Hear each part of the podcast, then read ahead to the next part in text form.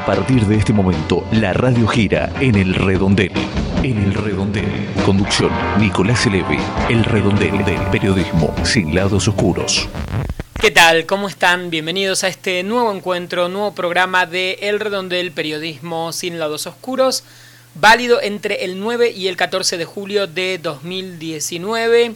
Durante 60 minutos, una hora, vamos a estar compartiendo este humilde y potente programa de radio, podcast, como quieras llamarlo, en definitiva, un poco de periodismo con buena música que compartimos cada exactamente eh, una semana, una vez por semana nos encontramos para hacernos algunas preguntas y pensar un poco la actualidad nacional y del mundo como la que empezamos a debatir a partir de este momento ya. El destino del país gira entre el Congreso y la Casa de Gobierno. El redondel. Política.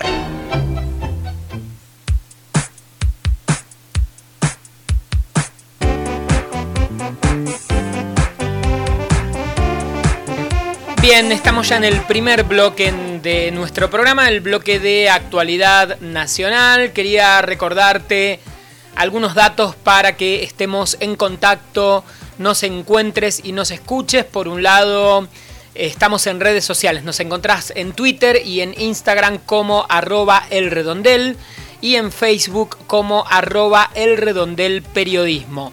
Anotate esas opciones de contacto en redes sociales, tanto Twitter como Instagram, arroba el redondel y en Facebook, arroba el redondel periodismo. Mi nombre es Nicolás Elevi, les doy la bienvenida al bloque de información nacional, lo que está ocurriendo aquí en la Argentina, de qué estuvimos hablando en los últimos días y de qué vamos a hablar en esta semana que está comenzando.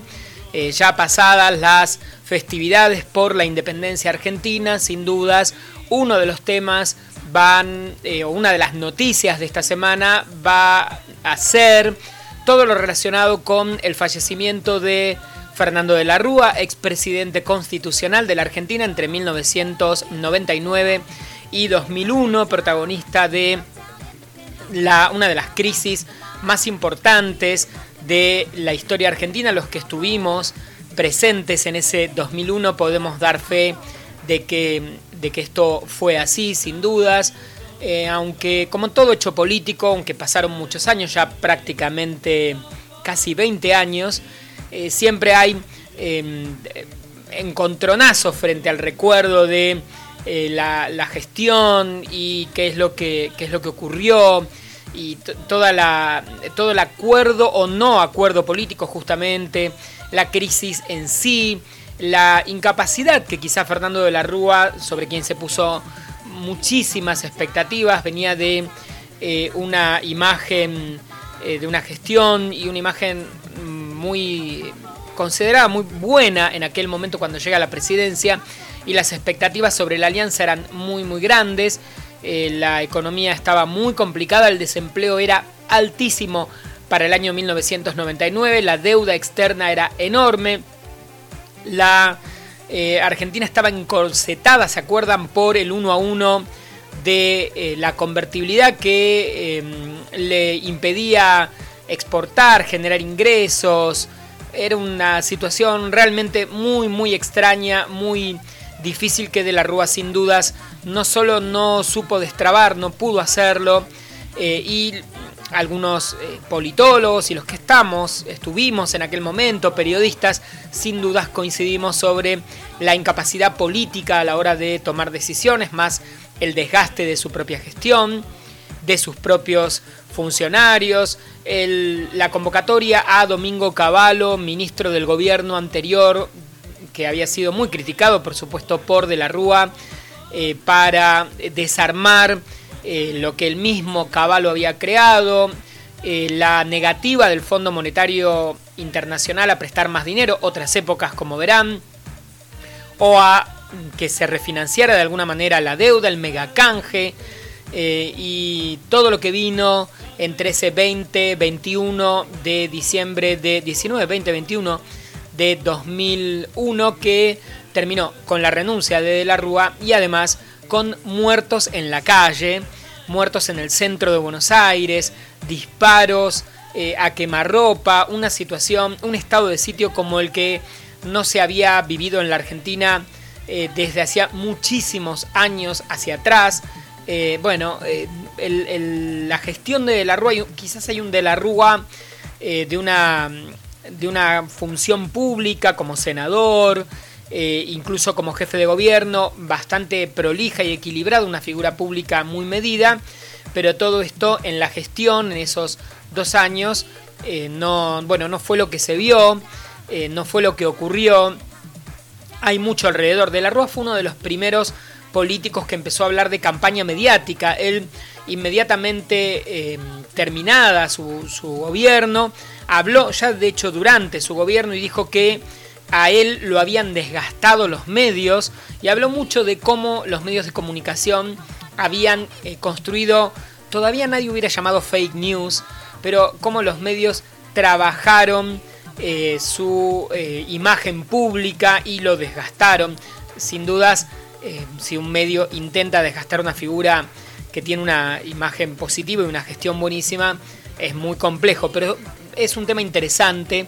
Siempre fue interesante escucharlo de la Rúa decir esto y discutir un poco cómo pudo haber incidido el tratamiento de los medios. Eran épocas en las que había humor político, en los programas de televisión se hacía humor alrededor del presidente, se lo satirizaba, eso.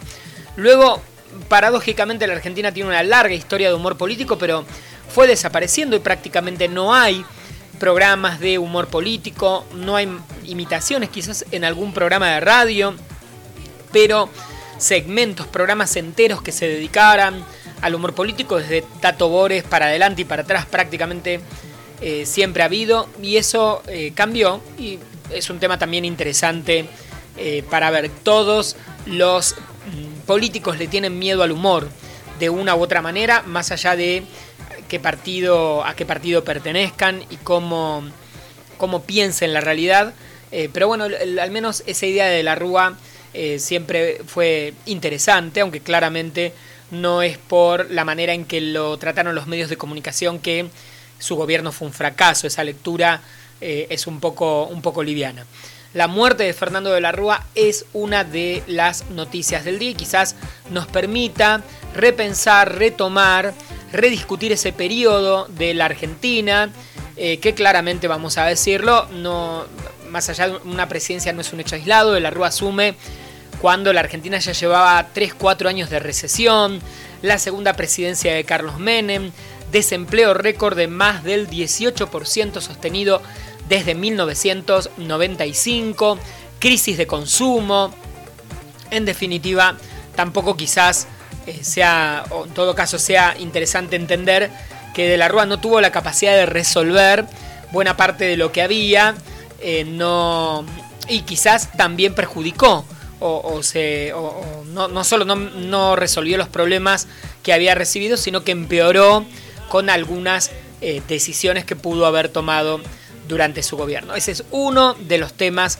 de la semana. Otro de los temas tiene que ver con la campaña electoral que finalmente ha comenzado con spots en radio, televisión, gráfica, afiches, publicidad.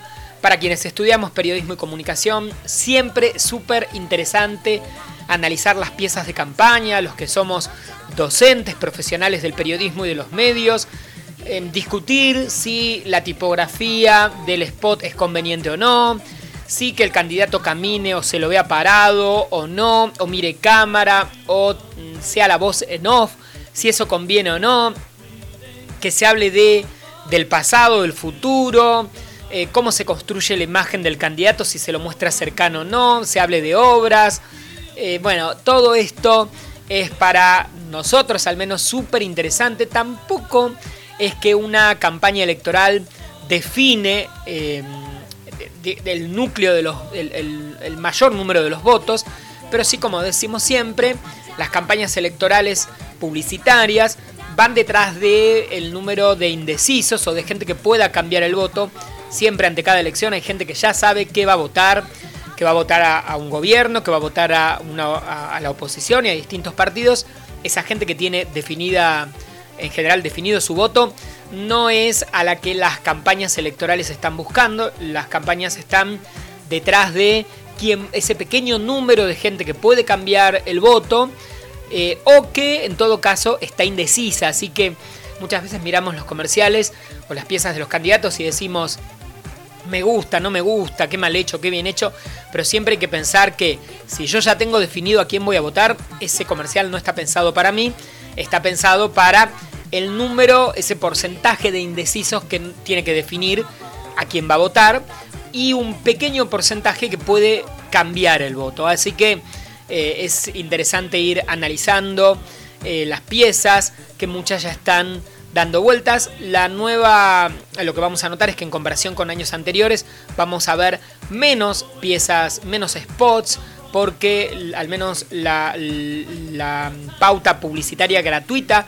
para los partidos en épocas de elecciones ha, sido, se, disminuyó el, número de minutos, así que eh, se verán comerciales más pequeños eh, y también será interesante discutir, suele ocurrir siempre, qué porcentaje tiene cada uno de los candidatos. Igual, más allá de los spots en sí, en época de campaña, aparecen otros temas que son súper interesantes para discutir y prestar atención, que es de qué manera aparecen candidatos, opositores u oficialistas en televisión, en programas, como invitados, eh, a quién se le da espacio, eso tiene que ver con la línea editorial de cada medio periodístico, de cada programa, van a empezar a aparecer en programas de juegos, en programas de entrevistas, de media tarde, de espectáculos, haciendo las, eh, las situaciones más insólitas, pero eso eh, suele ocurrir acá y en el mundo, porque la televisión reproduce muchísimo la, la, capacidad de difusión de muchos candidatos y de humanizarlos o mostrarlos cercanos a las personas. Y también los vamos a ver eh, o vamos a prestar atención esta vez a las campañas en redes sociales, las campañas oficiales a través de Twitter, Facebook, Instagram. Esas serán las campañas correctas con eh, tweets, con mensajes, con participación con la gente a través de redes. Y el universo más oscuro de todo esto será el universo de las noticias falsas, las fake news, eh, las declaraciones que nunca nadie dijo, la campaña negativa, ya no es votame a mí, sino por qué no tenés que votar al otro y aparece ahí. En algunos casos, al menos declaraciones reales que el otro candidato pueda haber dicho o hecho o actos de ese candidato y en, los, en las zonas más oscuras de esto, información falsa, frases falsas, datos falsos, fake news construidas eh, que se van a empezar a viralizar y circular. Y mucha gente la verdad las va a creer porque la gente si lo ve en Twitter, en Instagram o en redes. Es más o menos como cuando en 1930 la gente decía lo dijo la radio así que si lo dijo la radio es verdad, hay mucha gente que si lo escuchó por internet o si lo leyó en internet o si alguien lo publicó en Twitter es verdad porque está en Twitter o está en Instagram, hay que creerlo. Y una nueva zona, veremos qué pasa, a mí todavía no me llegó nada, serán los eh, mensajes por WhatsApp, los grupos, los retuiteos, me mostraron alguno de un diálogo, en, eh, de una declaración de un empresario y María Eugenia Vidal contestándole, me hicieron escuchar eso el otro día que le llegó un conocido, eh, claramente nuevas formas de campaña, todo armado por supuesto de un empresario, imagino que sería él, y la gobernadora en una especie de diálogo contestándose, pero esos eh, mensajes por supuesto están viralizados a propósito, son nuevas formas de campaña política que ya empiezan a circular en la Argentina y en todo el mundo. Hay que, y están funcionando en todo el mundo, mucho de eso es realmente sucio y otras son, pueden ser campañas creativas o innovadoras y me parece que son buenas herramientas. ¿Por qué no? Porque ahí está la gente y ahí el público está tratando de informarse y saber qué es lo que ocurre. Son dos de los temas de la semana. Vamos a escuchar música, ¿les parece? Primer tema musical del programa y seguimos aquí en el redondel.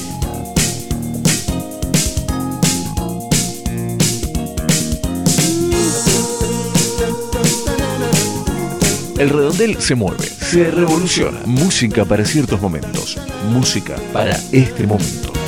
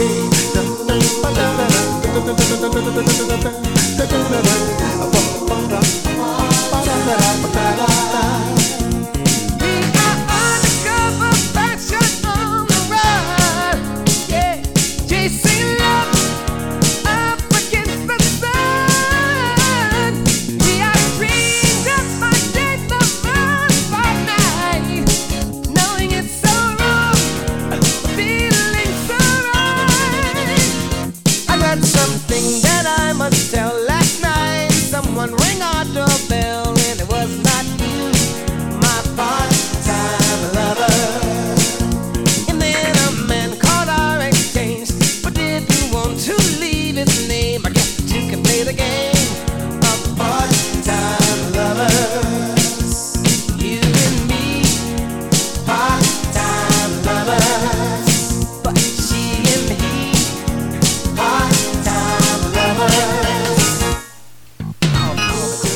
Viajamos hasta 1985 para escuchar nada más y nada menos que a Stevie Wonder desde Square Circle.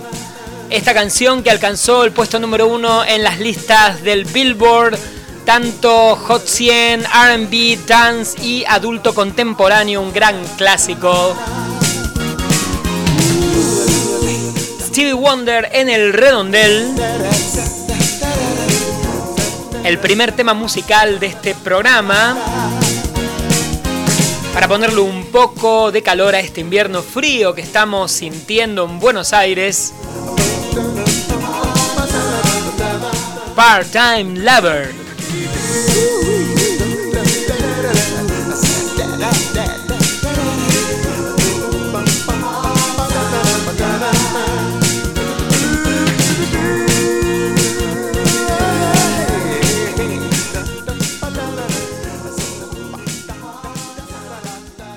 Seguimos girando el redondel. Los niños de las comunidades indígenas necesitamos para ir a la escuela.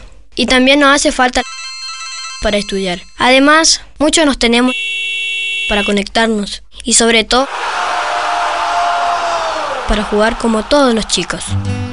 Los niños, niñas y adolescentes indígenas necesitan muchas cosas, pero empecemos por escucharlos. Ignorarlos contribuye a su exclusión. Hagamos que sus derechos se cumplan. UNICEF. 19 minutos pasan desde que comenzamos este programa válido entre el 9 y el 14 de julio de 2019 aquí en El Redondel Periodismo sin lados oscuros. Quería recordarte eh, distinta data, info para que nos escuches, nos descargues y te contactes con nosotros. Tenemos un blog, elredondel.wordpress.com Allí cada vez que hay novedades, todos los links de descarga, contacto, cada vez que hay un nuevo episodio, un nuevo programa, podés escucharnos desde ahí, elredondel.wordpress.com. También podés escribirnos correo electrónico a la vieja usanza a elredondel.gmail.com. Todo como verás es muy fácil, elredondel.gmail.com. Podés escribirnos o mandarnos audio a través de WhatsApp. Anotate el número, cargalo así en contactos y vas a poder mandarnos mensajes de texto o de audio a más 190 2903 0081 más 190 2903 0081. Ese es el número de WhatsApp de El Redondel Periodismo sin lados oscuros. Y por último, Quería recordarte en qué plataformas podés encontrar el programa, suscribirte, descargarlo, escucharnos cada vez que haya un episodio nuevo. Es fácil, nos encontrás prácticamente en todas las plataformas de podcasts como Spotify, Podomatics, Mixcloud, Google Podcast, Radio Cat, iBooks.com, ibcortaoox.com, todas las alternativas para que nos escuches. Y por supuesto a través de las diferentes radios que en distintos puntos de la República Argentina incluyen en su programación El Redondel. Si nos estás escuchando a través de alguna emisora, en este mismo día, en este mismo horario, la semana que viene seguramente habrá un nuevo programa. Bien, seguimos con la tanda. Buscando ser fieles al lema Un oído atento y un corazón abierto al que sufre, los voluntarios del teléfono de la esperanza atienden humana y espiritualmente durante las 24 horas a las personas que se encuentran solas, angustiadas, deprimidas, sin trabajo, con ideas o intentos de suicidio, ofreciéndoles una escucha activa y orientación concreta según su problemática. El teléfono de la esperanza es el 4743-0050. Del otro lado, y en cualquier momento, alguien, velando, ofrece su ayuda las 24 horas.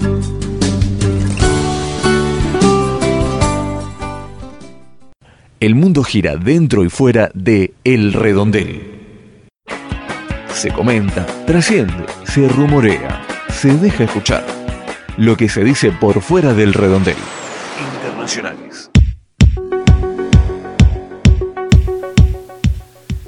Bien, Depeche Mode de fondo significa que estamos ya en el bloque de información internacional.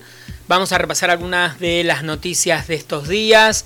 En Hong Kong finalmente, después de las manifestaciones tan importantes en ese que es uno de los países modelo en cuanto a economía, al menos así se lo presenta en buenas partes del mundo, finanzas, en cuanto a calidad de vida también, y un fenómeno, un fenómeno muy extraño, un país capitalista, o al menos una zona capitalista de una China de em, gobierno comunista y economía capitalista. Todo eso es la China actual, ¿no? Un gobierno centralizado en manos del Estado, pero con eh, una mm, actividad privada importantísima eh, y una forma de, mm, de mover la economía bastante similar a la del capitalismo de este lado, pero sin democracia, casi más bien eh, un régimen o un gobierno de partido único, pero capitalista, algo diferente a lo que era China 50 años atrás.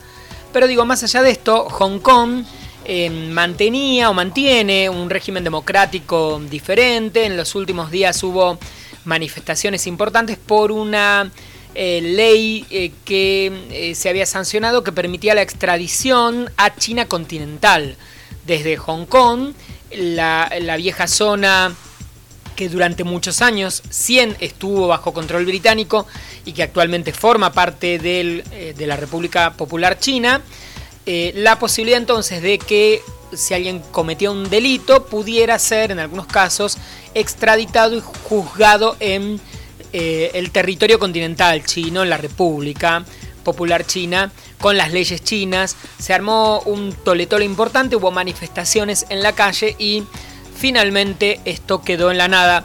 La noticia me pareció interesante porque eh, hay algo que siempre decimos acá en el redondel, que es que en definitiva no importa dónde, cómo, cuándo, a lo largo de la historia, eh, la gente en la calle, la gente ocupando el espacio público, em, logra, ha logrado, eh, reclama, manifiesta, está de acuerdo, está en contra, pero siempre aparece la gente en el lugar en el que no se espera que esté cuando tiene que manifestarse en contra de algo en la mayoría de los casos.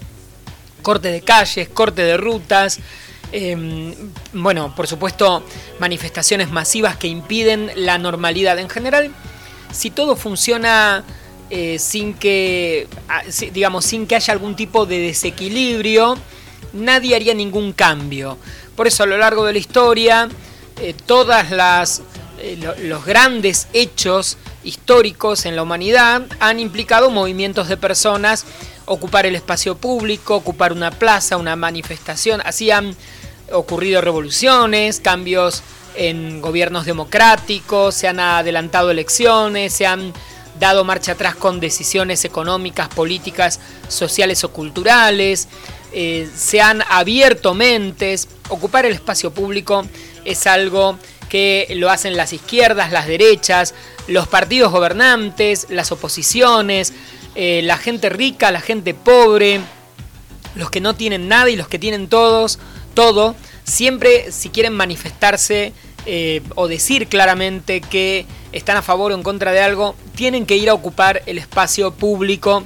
No parece quedar eh, ninguna otra alternativa, aunque discutamos en redes sociales, que pareciera ser algo de espacio público, tampoco es tanto.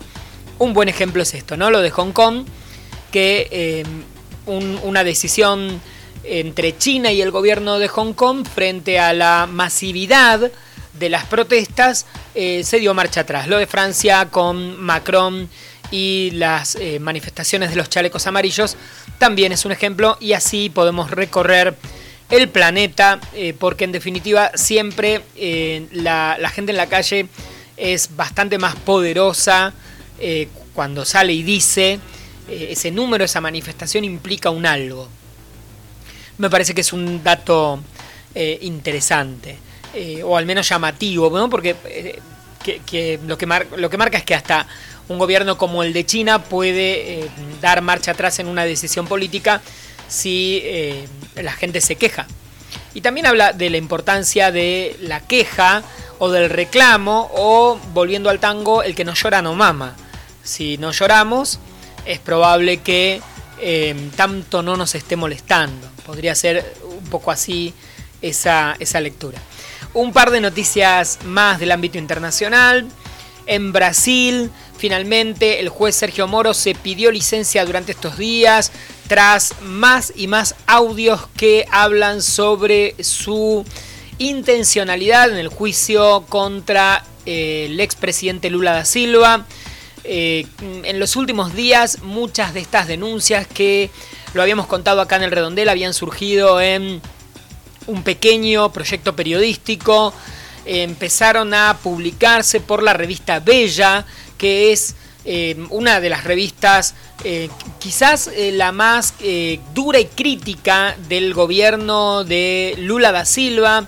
Recuerdo una etapa hace poco, un par de meses antes de que Lula fuera detenido, en donde lo mostraba a Lula con cartel de preso. O sea, es claramente una eh, una publicación más bien del centro a la derecha en Brasil, eh, opuesta al gobierno del PT y sin embargo haciendo buen periodismo y está muy bien, eso es lo que tiene que hacer el periodismo ahora, toma estos audios, estas denuncias y publica en tapa la investigación contra Sergio Moro por eh, haber em, dialogado, presionado, negociado, acordado con los fiscales pruebas, qué, mm, publicar y qué no, qué presentar y qué no, eh, para eh, llegar al veredicto que finalmente eh, él, falló. O sea, el juez acordaba con los otros funcionarios judiciales qué era lo que necesitaba para lograr el fallo que él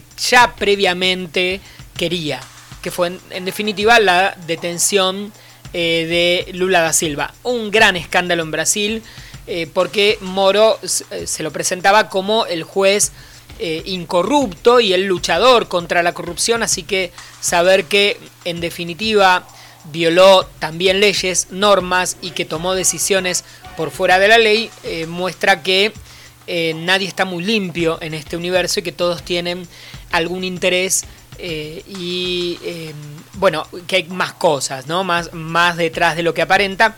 De hecho, ya muchos, cuando Moro inmediatamente asumió como ministro de Justicia de Bolsonaro, dijeron, no, bueno, acá hay algo raro, porque, em, bueno, pasó de un lado a otro del mostrador.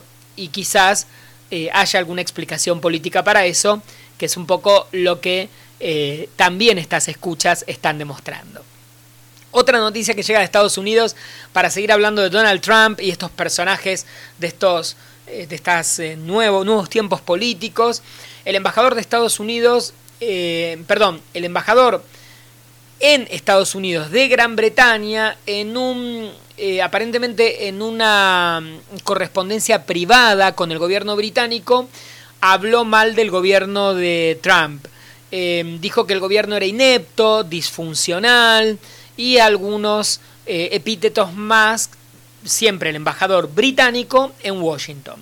Estos, eh, estas conversaciones privadas de gobierno se filtraron en Gran Bretaña, aparecieron en la prensa y a partir de acá eh, Donald Trump se, se, manifestó en contra del embajador, se llama Kim Darroch, tiene 30 años en la diplomacia británica, dijo que era tonto, pomposo, muy estúpido, De paso, Trump criticó a Theresa May, la casi eh, ya eh, retirada primera ministra británica, y eh, a partir de acá hay todo un entuerto entre dos países que son socios, amigos como Gran Bretaña y Estados Unidos. El gobierno británico por el momento no piensa retirar a Darrock del, de la embajada en Estados Unidos, pero el gobierno estadounidense dijo que no va a dialogar más con ese embajador al que llamó tonto, pomposo y estúpido.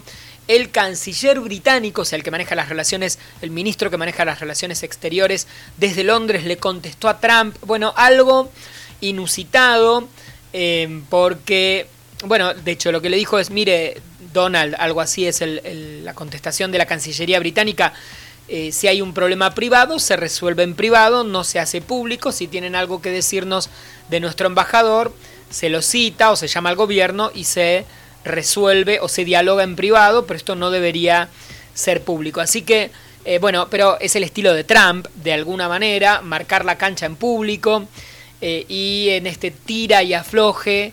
que como verán Donald Trump no tiene ningún problema en tenerlo ni con los países no aliados, Irán, México, bueno, México es bastante aliado, o eh, Corea del Norte, pero también con países socios cercanos como estamos eh, hablando de Gran Bretaña. Dijo, la verdad de mi última visita, lo único que me impresionó favorablemente fue la reina y si eh, Gran Bretaña no pudo salir de la Unión Europea en forma correcta es por culpa de Theresa May. Todo esto dijo Trump. acá ven cómo eh, esto de la diplomacia, los buenos, las buenas formas, eh, parece como que es algo viejo, quedó en el pasado, es algo así como eh, los funcionarios de estos tiempos, los gobiernos son como trolls. ¿no? En general hay una tendencia a eso, a decir primero prácticamente cualquier cosa en 140 o 280 caracteres y después vemos cómo, cómo seguimos. Bueno, esta viene de Estados Unidos. Y de Gran Bretaña, otra noticia que llega que es importante es que finalmente Jeremy Corbyn, que es el líder del Partido Laborista, eh, manifestó que está a favor de permanecer en la Unión Europea. Todo esto es porque se está definiendo quién va a reemplazar a Theresa May. Les contaba la semana pasada que puede ser Boris Johnson, eh, que es algo así como un Trump inglés. Eh, les conté este caso de que lo llamaron de, de, su casa a la policía por ruidos molestos y que tiene una novia muy joven y que parece que eh, se frenó una denuncia por violencia eh, doméstica. Bueno, Boris Johnson es un personaje muy controvertido y que eh, tiene posibilidades de ser el nuevo primer ministro británico.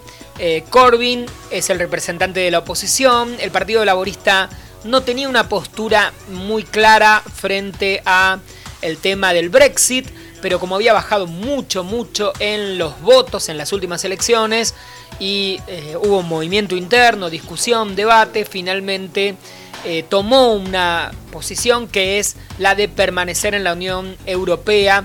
Saben que hay, ahí sí que también hay grieta.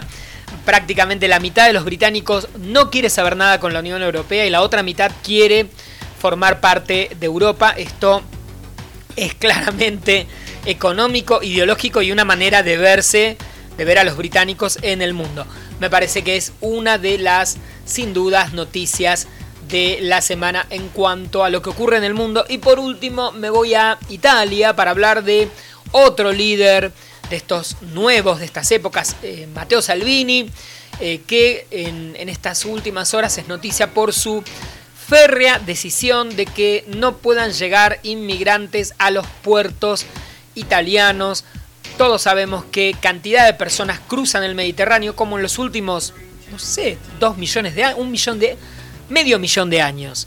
Porque prácticamente el hombre ha surgido, surgió el ser humano en África y ha migrado a Europa. Y esto ocurrió siempre y sigue ocurriendo.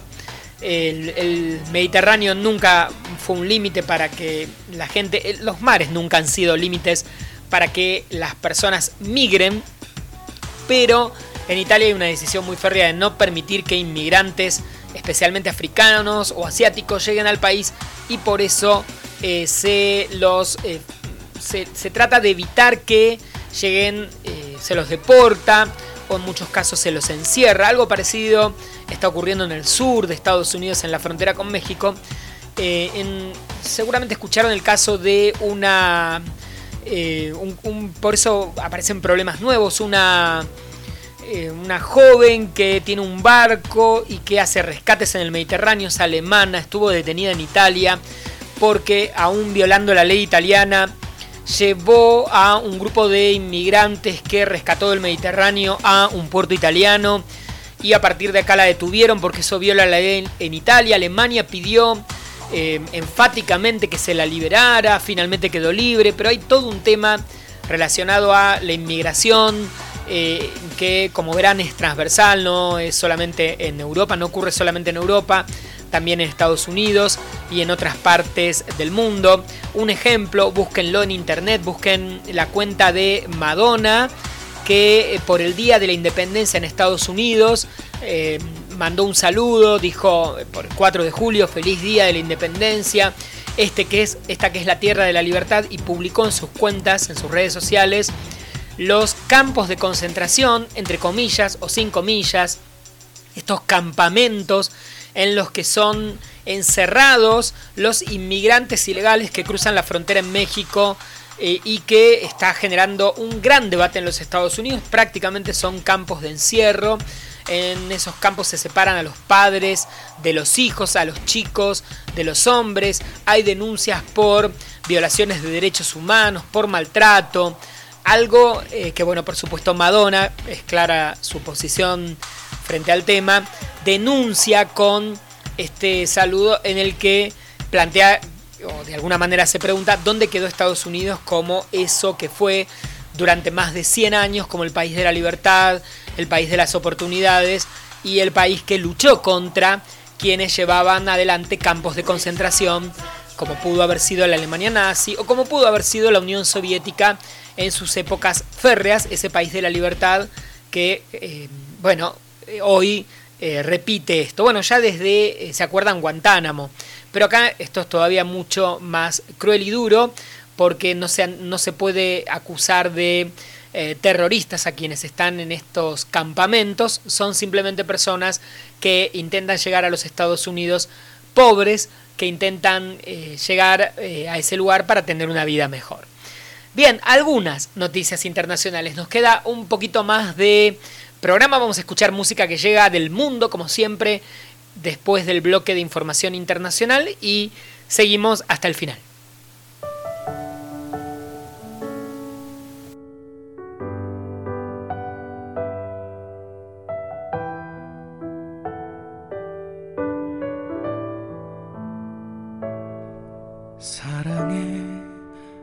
연습이 있었다면 우리는 달라졌을까? 내가 널 만난 시간 혹은 그 장소? 상황이 달랐었다면 우린 맺어졌을까? 하필 너 왜 내가 그렇게 철없던 시절에 나타나서 그렇게 예뻤니?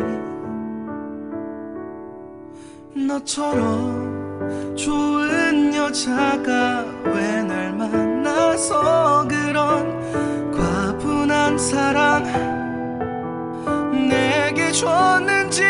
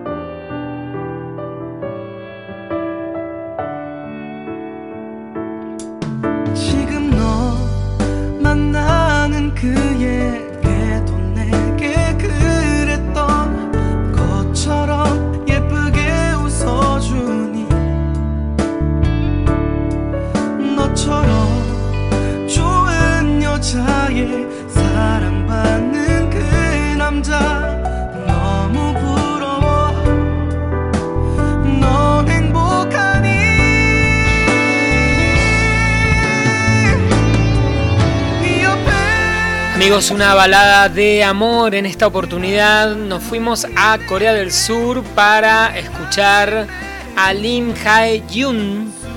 Esto es K-pop en su mejor versión. Empezó a cantar en el año 2017. Este es su primer sencillo, se llama If There Was Practice in Love. Así como se los dije en inglés. Nació en 1997 Lim Hae-jun, que como muchos eh, artistas participó en programas de televisión eh, y es una de las grandes voces en estos momentos, un chico muy jovencito, una de las grandes voces en estos momentos en Corea del Sur, música que llega desde ese país aquí en el redondel.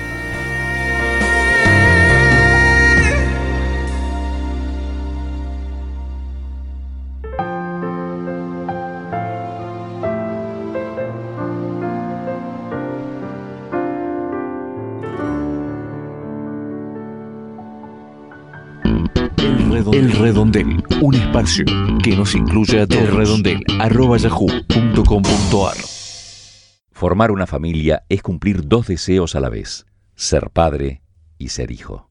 Adoptar a un niño cambia la vida, la tuya y la de él. Para orientación y asesoramiento, anidar 4901-6838 o 0800 222 2643. También www.anidar.org.ar. Otra opción, Equipo San José 4771-4615 y 7390 o www.equiposanjose.org. Si decidís adoptar, hacelo bien. Es un mensaje del Consejo Publicitario Argentino.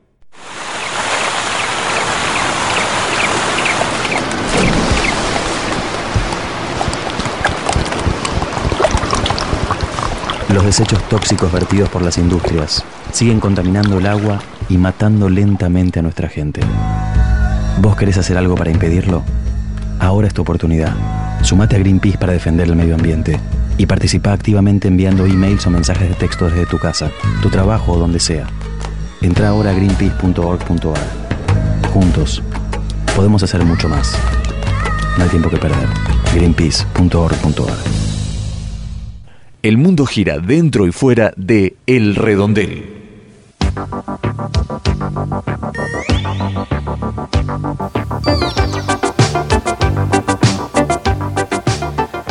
...15 minutos faltan para que termine este nuevo encuentro de El Redondel, periodismo sin lados oscuros, válido entre el 9 y el 14 de julio de 2019. Nos vamos a ir con el repaso de algunos temas que nos siguen pareciendo importantes e interesantes y de los que no hemos hablado todavía. La ola de frío en Buenos Aires, en buena parte de la Argentina, que fue noticia y enhorabuena que haya sido noticia por algo que también en el programa hemos marcado en años anteriores que tiene que ver con el creciente número de personas que está en situación de calle en Buenos Aires y en otros puntos de la República Argentina. Para los que somos, yo tengo 45 años, somos grandes, en los años 80 era muy poco común ver personas en situación de calle, era algo excéntrico y, nos costaba entenderlo muchas veces incluso cuando veíamos películas eh, de los Estados Unidos o de otros países, esta figura del homeless, la persona sin hogar, la persona que duerme en la calle. Luego empezamos a ver en los años 90, por supuesto esto eh, con la crisis de 2001 de la que hablábamos antes, ante el creciente desempleo y la situación generalizada de crisis se volvió mucho más palpable, así que otra vez los que somos grandes, para fines de los 90, principios de los 2000, eh, fue algo evidente y por supuesto no fue un tema que se eh, haya resuelto y siempre hubo gente que durmió en la calle en los últimos 20 años en la Argentina, aunque debemos reconocerlo, lo dicen los números oficiales, lo dicen también los números de las organizaciones no gubernamentales que trabajan en el tema, que por otra parte cada vez son más. Hay más gente que duerme en la calle Este número ha crecido en los últimos 4 o 5 años, 3, 4 años, y es entendible porque si creció el desempleo, creció la, eh, crecieron los números en general de la economía, empeoraron. Eh, es, es, entendible o imaginable que eh, creció el número de indigencia, creció el número de pobreza, es entendible que también naturalmente haya más gente en situación de calle. El problema es, bueno, hay en muchas partes del mundo gente en situación de calle, eh, por supuesto, que, que esté esa gente es un problema, que lo naturalicemos, que miremos para otro lado cuando caminamos, eh, que no nos parezca, que nos parezca parte del ambiente, eh, es un problema, pero más problema todavía es la situación de frío y las muertes que ocurren aquí en cualquier parte del mundo por la frente a los cambios de temperatura con la gente que está en la calle. Y ahí aparecen discusiones o debates que me parece que nos merecemos y están muy buenos, que es, por un lado, ¿qué podemos hacer por la gente que está en situación de calle? ¿Qué puede hacer el gobierno, los gobiernos, los estados, municipios, provincia, nación? ¿Qué se puede hacer para que esa gente salga de la calle? Y es un problema que no, no se resuelve con, con asistencialismo puntual. Acá aparecen temas estructurales que tienen que ver con pobreza, falta de trabajo, pero también asistencialismo, ayuda, psicólogos, médicos, control. Aparece el tema de los refugios como alternativa y un lugar en el que las familias no sean separadas como en muchos casos ocurre o un lugar en el que la gente que está en situación de calle tenga espacio para guardar sus pocos objetos, porque lo que denuncia la gente en situación de calle es que en los albergues tienen que estar solos, no pueden llevar ni carros ni animales, eh, ni objetos. La gente que muchas veces está bajo un techo o en algún lugar a la intemperie en la ciudad de Buenos Aires o en cualquier otra ciudad del país, tiene ahí sus objetos, su ropa, su colchón, eh, todo en una manera eh, por demás improvisada y si lo abandona lo pierde o corre el riesgo de perderlo. Esto explica por qué mucha gente también eh, elige no moverse y correr el riesgo de morir de frío en la calle. De todos estos temas tenemos que hablar, de los temas de fondo, que es qué podemos hacer para que haya menos gente en la calle, menos gente con desempleo, menos gente en la pobreza en general, y qué podemos hacer ante la inmediatez. Unas muy buenas alternativas son las de los voluntarios que salen a dar comida, abrigo, ropa, de organizaciones, de iglesias. Es una muy buena alternativa. Otra muy buena alternativa es la de las universidades, los clubes de fútbol, las instituciones que decidieron frente a las bajas temperaturas por primera vez desde que yo recuerdo abrir sus puertas para que la gente que está en situación de calle vaya con todo, con todo lo que tiene a pasar la noche y estar bajo un techo de mucho más abrigado.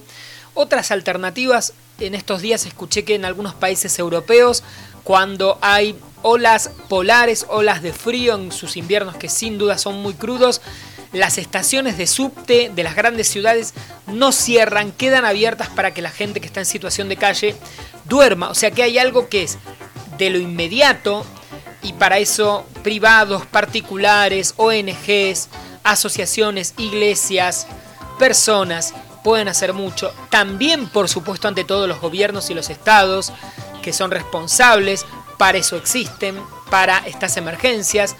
Y esto es de, inmediato, de, digamos, de nivel inmediato y a largo plazo podemos discutir qué se puede hacer para que haya menos gente en situación de calle, en indigencia y en pobreza.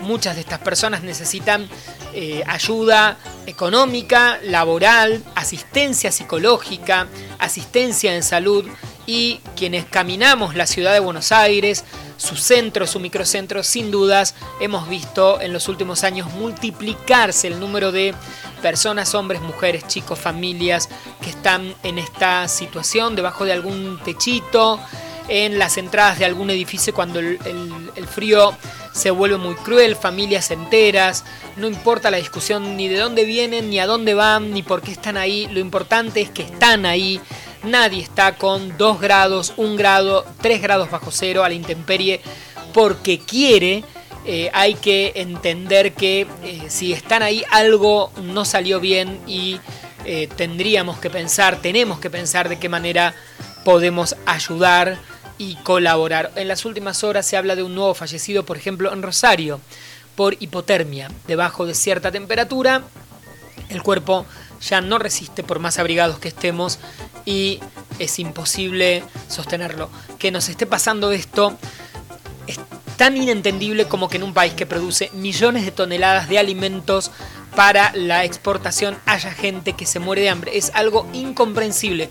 Nos puede pasar de todo en la Argentina, pero no nos puede pasar que haya gente con hambre. El tema del hambre es algo incomprensible en un país que produce alimentos. En otros países en los que no se producen alimentos, que eh, exista el hambre, podríamos llegar a discutir eh, y podríamos llegar a entender que eso ocurra. Que la Argentina produzca y exporte alimentos y que su propia población tenga hambre, como está ocurriendo lamentablemente en la Argentina, es algo incomprensible. Lo ha sido siempre y, lo es. ¿sí? Eh, que, en un país productor de carne o de lácteos la gente eh, no pueda comprar lácteos o baje el número de venta de productos lácteos como está bajando, habla de que algo está muy mal ordenado, barajado, organizado y eh, deberíamos discutirlo desde el, desde el principio. Eh, me voy con algunas noticias más que me parecen interesantes. Hoy no les di muchas noticias de números porque la verdad no son muy buenas, pero sí leí en algunos, em, en, algunos comentarios algunos economistas que ya hablan de un retraso cambiario, de que el dólar eh, debería estar a 54 pesos. Eh, bueno, habría que ver qué ocurre. Lástima que el dólar afecta todo menos los salarios, ¿no? En líneas generales, las tarifas están dolarizadas, eh, los combustibles están dolarizados y los alimentos, pero no los sueldos, así que mm, eh, me parece que es un tema eh, al que hay que prestarle atención porque si en algún momento que se estima vuelve a haber una devaluación en las próximas horas y en los próximos días o semanas, esto va a afectar en, esto, en este nuevo formato económico absolutamente toda nuestra realidad. Vamos a escuchar el último tema del día. El redondel se mueve, se revoluciona. Música para ciertos momentos, música para este momento. Nos quedan apenas 5 minutos para terminar este programa de El Redondel de esta semana.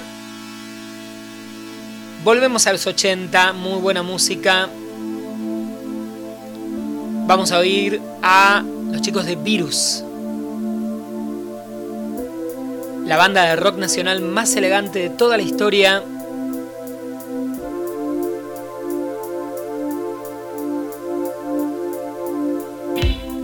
Último tema musical de este programa de El Redondel Virus.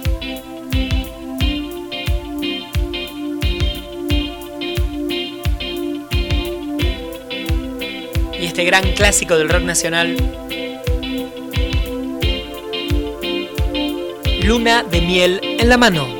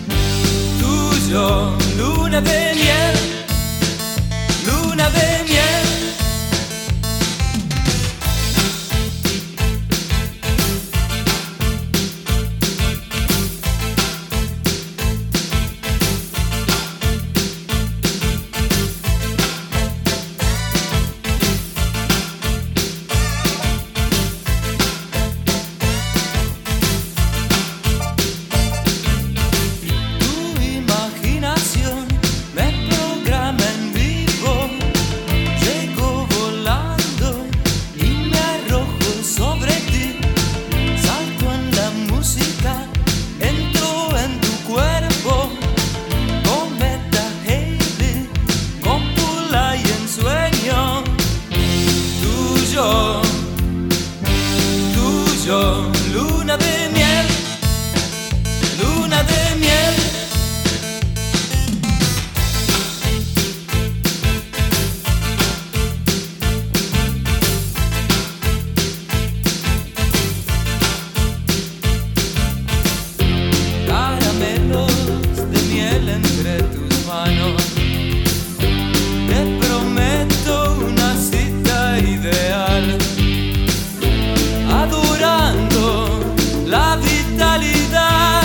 nos vamos adorando la vitalidad con este éxito de Virus Luna de Miel en la mano. Muchas gracias por haber estado del otro lado escuchando este humilde pero potente programa de radio que se llama El Redondel Periodismo sin lados oscuros. En elredondel.wordpress.com toda la data para escucharnos, descargarnos, seguirnos, comunicarte con nosotros en redes. Mi nombre es Nicolás Elevi, arroba Nelevi con larga en internet, en Facebook, en Instagram, en Twitter, en donde quieran. Les deseo unos excelentes 7 días hasta un nuevo encuentro de nuestro programa. Cuídense, abríguense si están acá en Buenos Aires, que todavía quedan algunos días de frío. eh, y mm, seguimos haciendo periodismo sin lados oscuros en 7 días. Chau, chau, nos vemos.